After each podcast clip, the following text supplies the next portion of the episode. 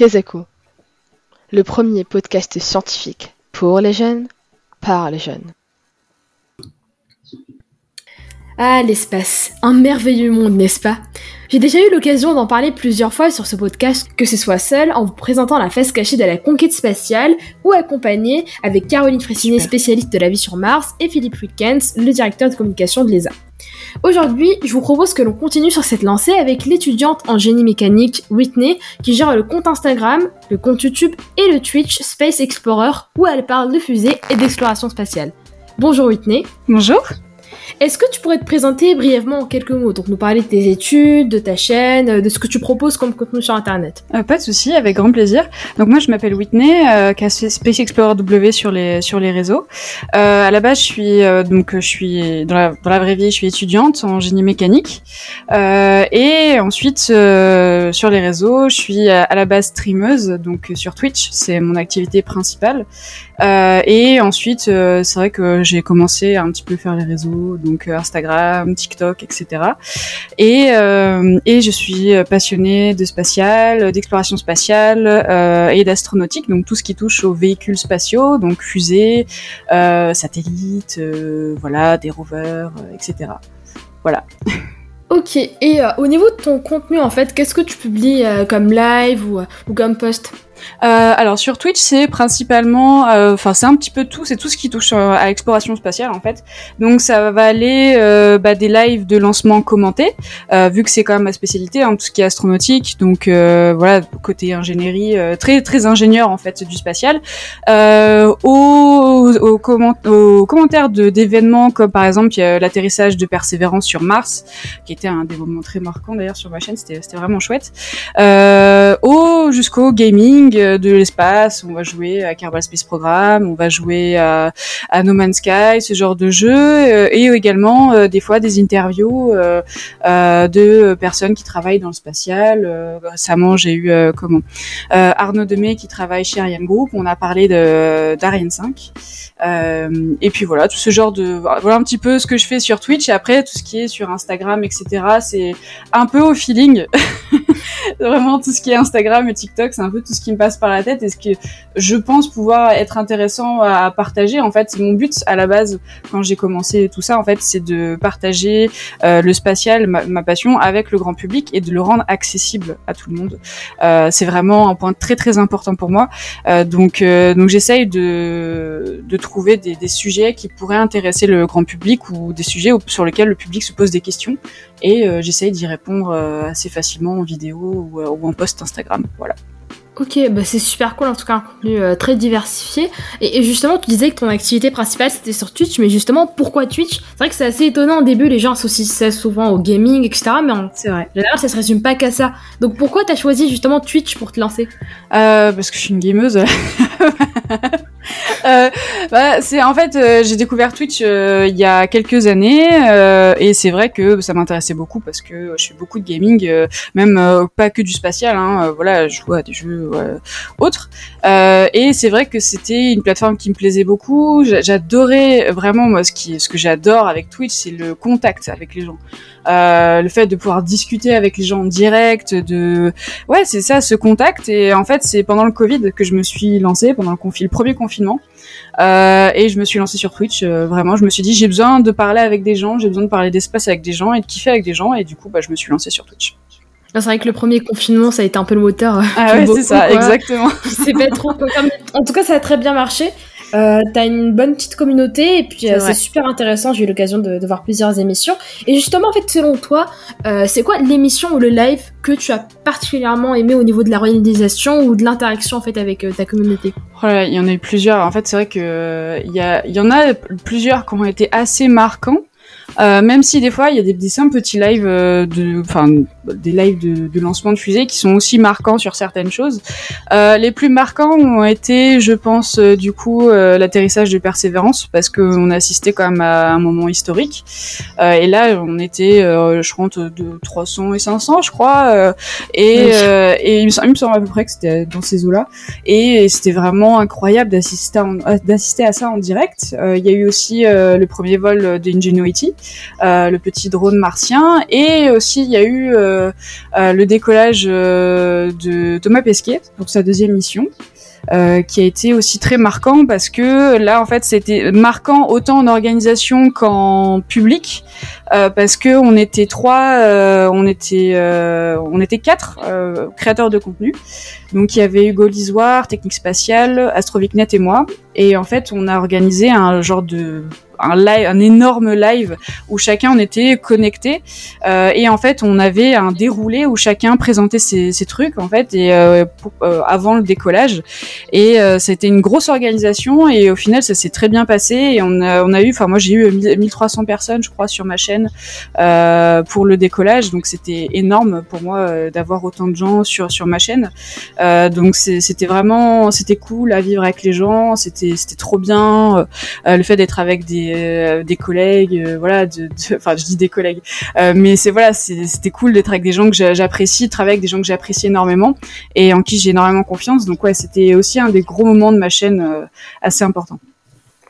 Ok, mais oui, c'est super bien parce que c'est vrai que au niveau des, euh, des lives de lancement, j'avais vu il y a beaucoup d'interactions parce qu'en fait, bah, vous vivez l'événement en même temps et tout le monde est un peu excité finalement à l'idée de, de, vivre ça.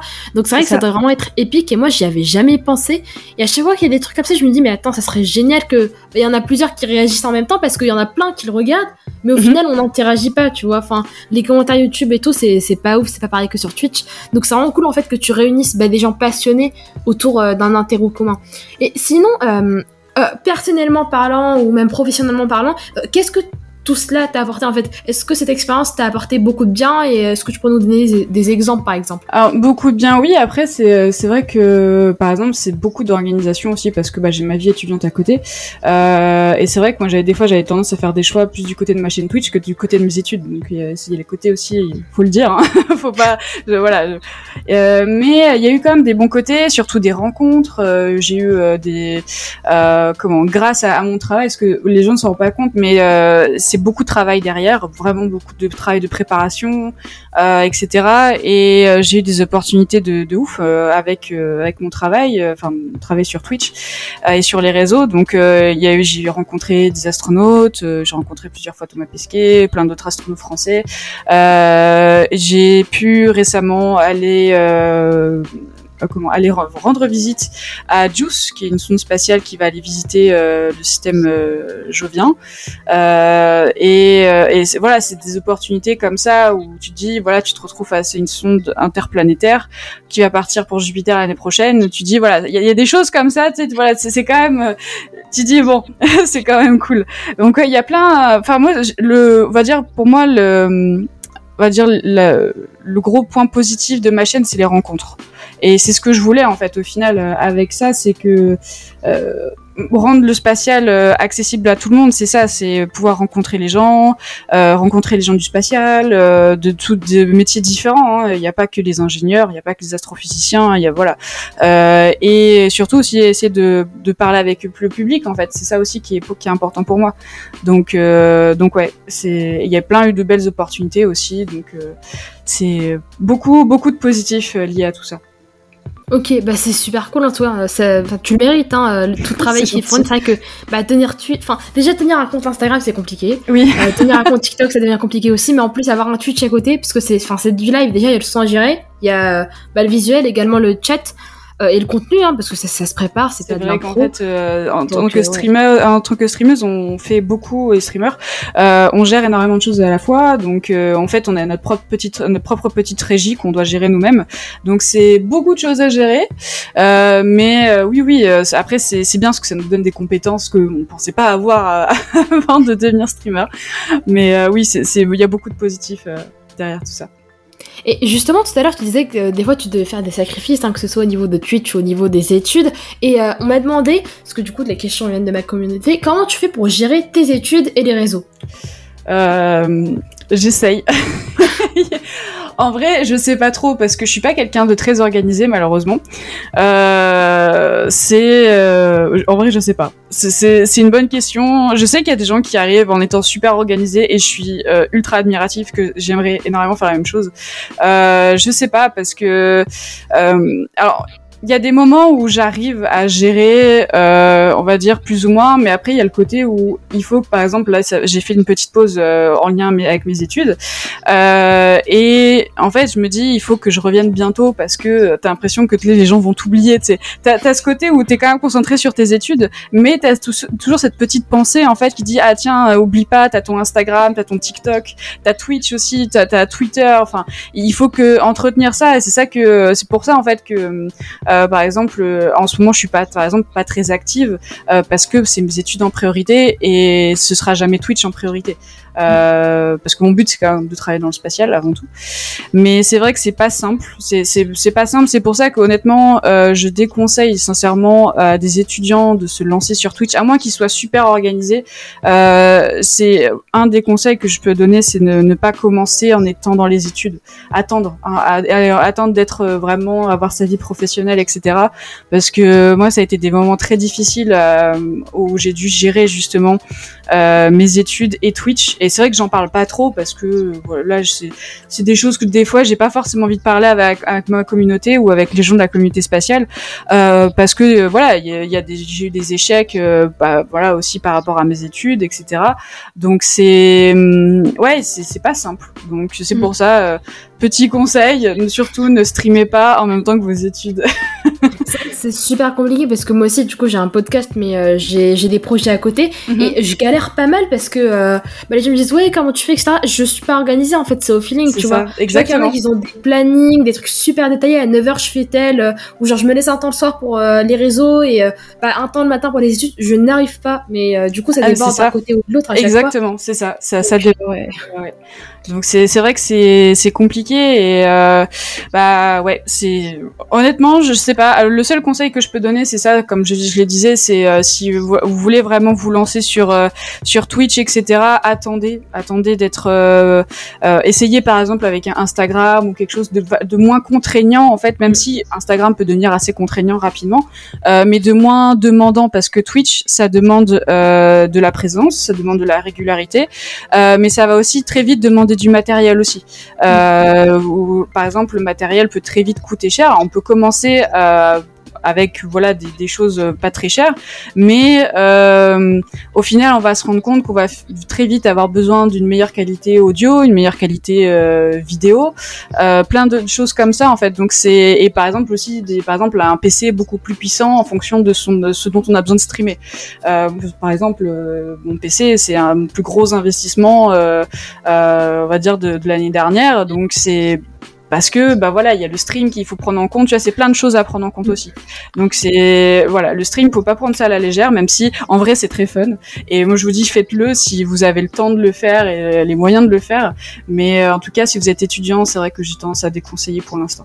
À moins que vous soyez organisé. Voilà Désolée, une réponse. tu parlais du setup, tu disais que ça coûtait cher, euh, mais en fait, quand tu parles du setup, tu utilises quoi en fait toi au quotidien et quoi t'as commencé et euh, qu'est-ce que t'as acheté en euh, bah, Alors moi, j'ai commencé avec mon PC portable gaming que j'avais eu. C'était j'avais quand j'avais eu acheté un PC portable, j'avais je voulais un truc gaming pour pouvoir tourner, les, faire tourner les jeux. voilà, comme j'ai dit, je suis une gameuse à la base. et j'ai commencé avec ça parce qu'il était assez puissant pour faire tourner OBS, qui est mon logiciel de streaming et pouvoir entre guillemets faire un jeu en même temps, capturer le jeu. Euh, sans que ça plante, on va dire, sans que ça, tienne assez. Euh, il faut également aussi une très bonne connexion internet. Euh, donc euh, bon, moi j'ai de la chance, j'ai de la fibre très haut débit là où je suis. Après, voilà, voilà, j'ai commencé avec un PC portable gaming, avec la webcam de, de ma de mon, PC, vraiment pas fou, et mon micro de casque, voilà, c'est avec un casque acheté à 30 euros chez à la Fnac, un casque gaming avec un micro, et c'est comme ça que j'ai commencé. Et je l'ai gardé pendant longtemps, jusqu'à ce qu'il lâche un petit peu. après, bah, quand on veut monter euh, avec des, on va dire, du matériel un peu plus pro entre guillemets pour avoir un meilleur son, une meilleure caméra. Bah, j'ai augmenté avec une caméra Logitech. Euh, Est-ce que tu veux la référence précisément ou pas ou... euh, Oui, ça peut servir. Du coup, ah, c'est ta caméra, c'est la, webcam? C'est la, webcam en fait. C'est la C922 Pro, je crois, de chez Logitech. Euh, 1000 1080p HD. Voilà, ça, fait très bien le taf. Elle est pas très chère et c'est vraiment une des meilleures caméras streaming. après, j'ai le plus gros investissement, c'est mon PC qui a coûté assez cher. Euh, par contre, lui, je crois qu'il est plus vendu, donc je pourrais pas, je vais pas te sortir tous les specs du PC, euh, voilà. Euh, après, en micro, j'ai le Bird UM1 qui est très bien, celui avec lequel je te parle. Et ensuite, bah, j'ai le Stream Deck de chez Elgato qui aide à faire plein de choses quand tu streams, à te faciliter la vie et qui permet de, par exemple, changer de scène, couper ton micro quand tu as besoin sans devoir cliquer sur OBS, plein de choses comme ça. Et euh, après, voilà, après le casque, les gens peuvent prendre un casque n'importe lequel. Euh, voilà, c'est très bien. Hein, c'est voilà à peu près, on va dire. Je trouve que voilà, le nécessaire, c'est caméra, micro euh, et une bonne connexion, une bonne connexion euh, et un PC qui tient la route pour pouvoir, on va dire, gérer OBS et les captures. Voilà. Ok.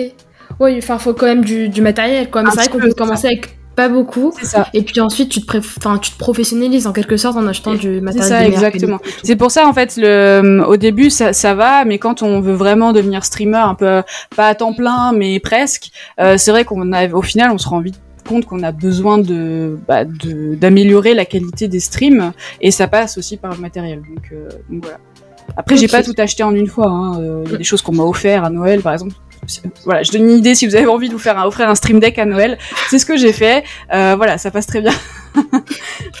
c'est utile en plus. C'est ça, euh, exactement. Euh, je, maintenant, je vais te parler en fait d'autre chose que de ta chaîne Twitch, etc. parce que tu l'avais dit, la priorité c'est les études. Et justement, je voulais te demander tout d'abord depuis quel âge t'es passionné par les sciences?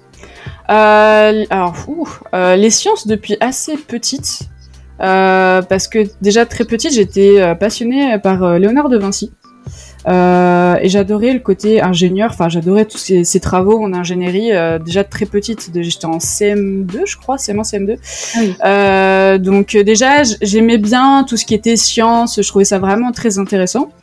Euh, et après, côté euh, espace, euh, c'était vraiment euh, en troisième, euh, lorsque j'ai fait la visite du planétarium de Dunkerque. à l'époque, j'étais à Dunkerque, et là, ça a été vraiment la révélation.